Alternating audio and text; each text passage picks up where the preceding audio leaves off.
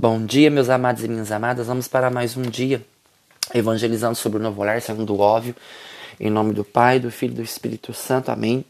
Ressignificando vidas, desconstruindo opiniões. Vamos para mais um dia, mais uma semana de né, levando a palavra de Deus aos corações de vocês. E vamos pedir que o Espírito Santo venha no nosso coração, nos ilumine, nos santifique, nos abençoe para começar essa semana muito bem, muito feliz, muito santificante e que Ele possa tirar qualquer barreira que nos impeça de sentir a Sua presença todos os dias. E hoje nós vamos falar do livro do Minuto de Sabedorias mais um pouco, né? Nós vamos aprender quais são os sinais de um coração agradecido. E aqui na mensagem fala assim, ó, já pensou em agradecer a Deus pelo ar que respira? Desde que nasceu sem que jamais tenha faltado? O ar está sempre à sua disposição de graça. Agradeça ao Pai também a água que o descedenta, o sol que ilumina seu dia, dando-lhe a oportunidade de trabalhar, a noite que lhe proporciona repouso, a saúde, a alegria e os amigos. O agradecimento é uma obrigação que não devemos jamais esquecer. Se eu falar que o agradecimento é uma obrigação, então acho que eu vou sair devendo todo mundo. Então tem que ser grato a todo mundo, como obrigação, não. A gratidão tem que ser uma coisa da alma, própria de um coração humilde. Um dia eu escrevi um pensamento que fala assim, que a gratidão nasce de corações egoístas e insensíveis, porque elas só pensam nelas. E a gente já escutei muito aquela frase de efeito, né? Que eu não fiz me pedir nada para você fazer. Então, eles falam que é um, um, é um coração egoísta. A gente faz se a gente quer, realmente.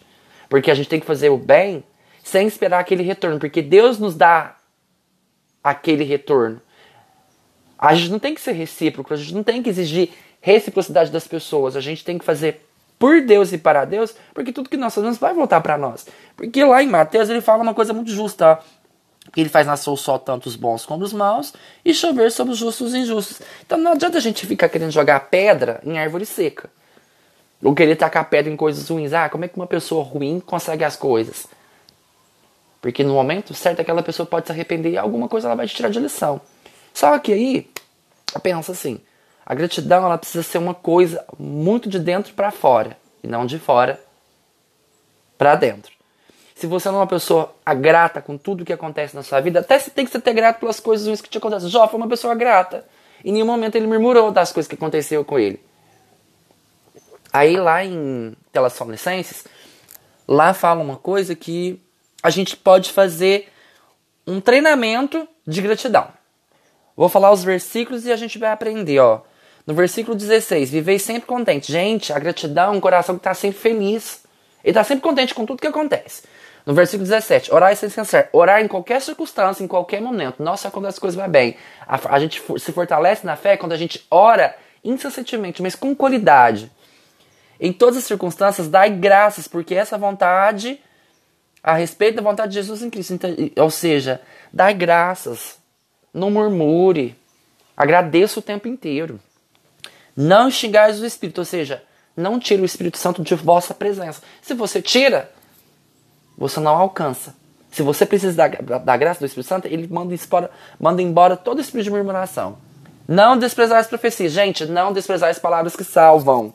Não desprezar palavras proféticas. Aquelas que te consola, aquela que te liberta, aquela que te alivia nos momentos que você mais precisa. Examinar tudo, abraçar o que é bom. Examinar é a gente ter a palavra ponderar, é ir mais além. Examinar tudo o que é bom. Examinar tudo, é abraçar o que é bom. A gente tem que abraçar o que é bom, aquilo que nos alimenta a nossa alma, que cura a nossa essência, que santifica tudo aquilo que nós estamos fazendo e falando. E guardai-vos toda espécie de mal. Gente, evitai toda a maldade para que não corrompa a sua essência. Se você se permitir, a sua essência vai ser toda roubada, toda corrompida.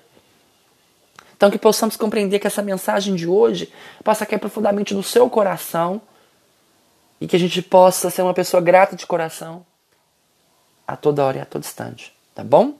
Louvado seja o nosso Senhor Jesus Cristo, para sempre seja louvado. Que Deus vos guie, vos guarde e vos proteja. Amém.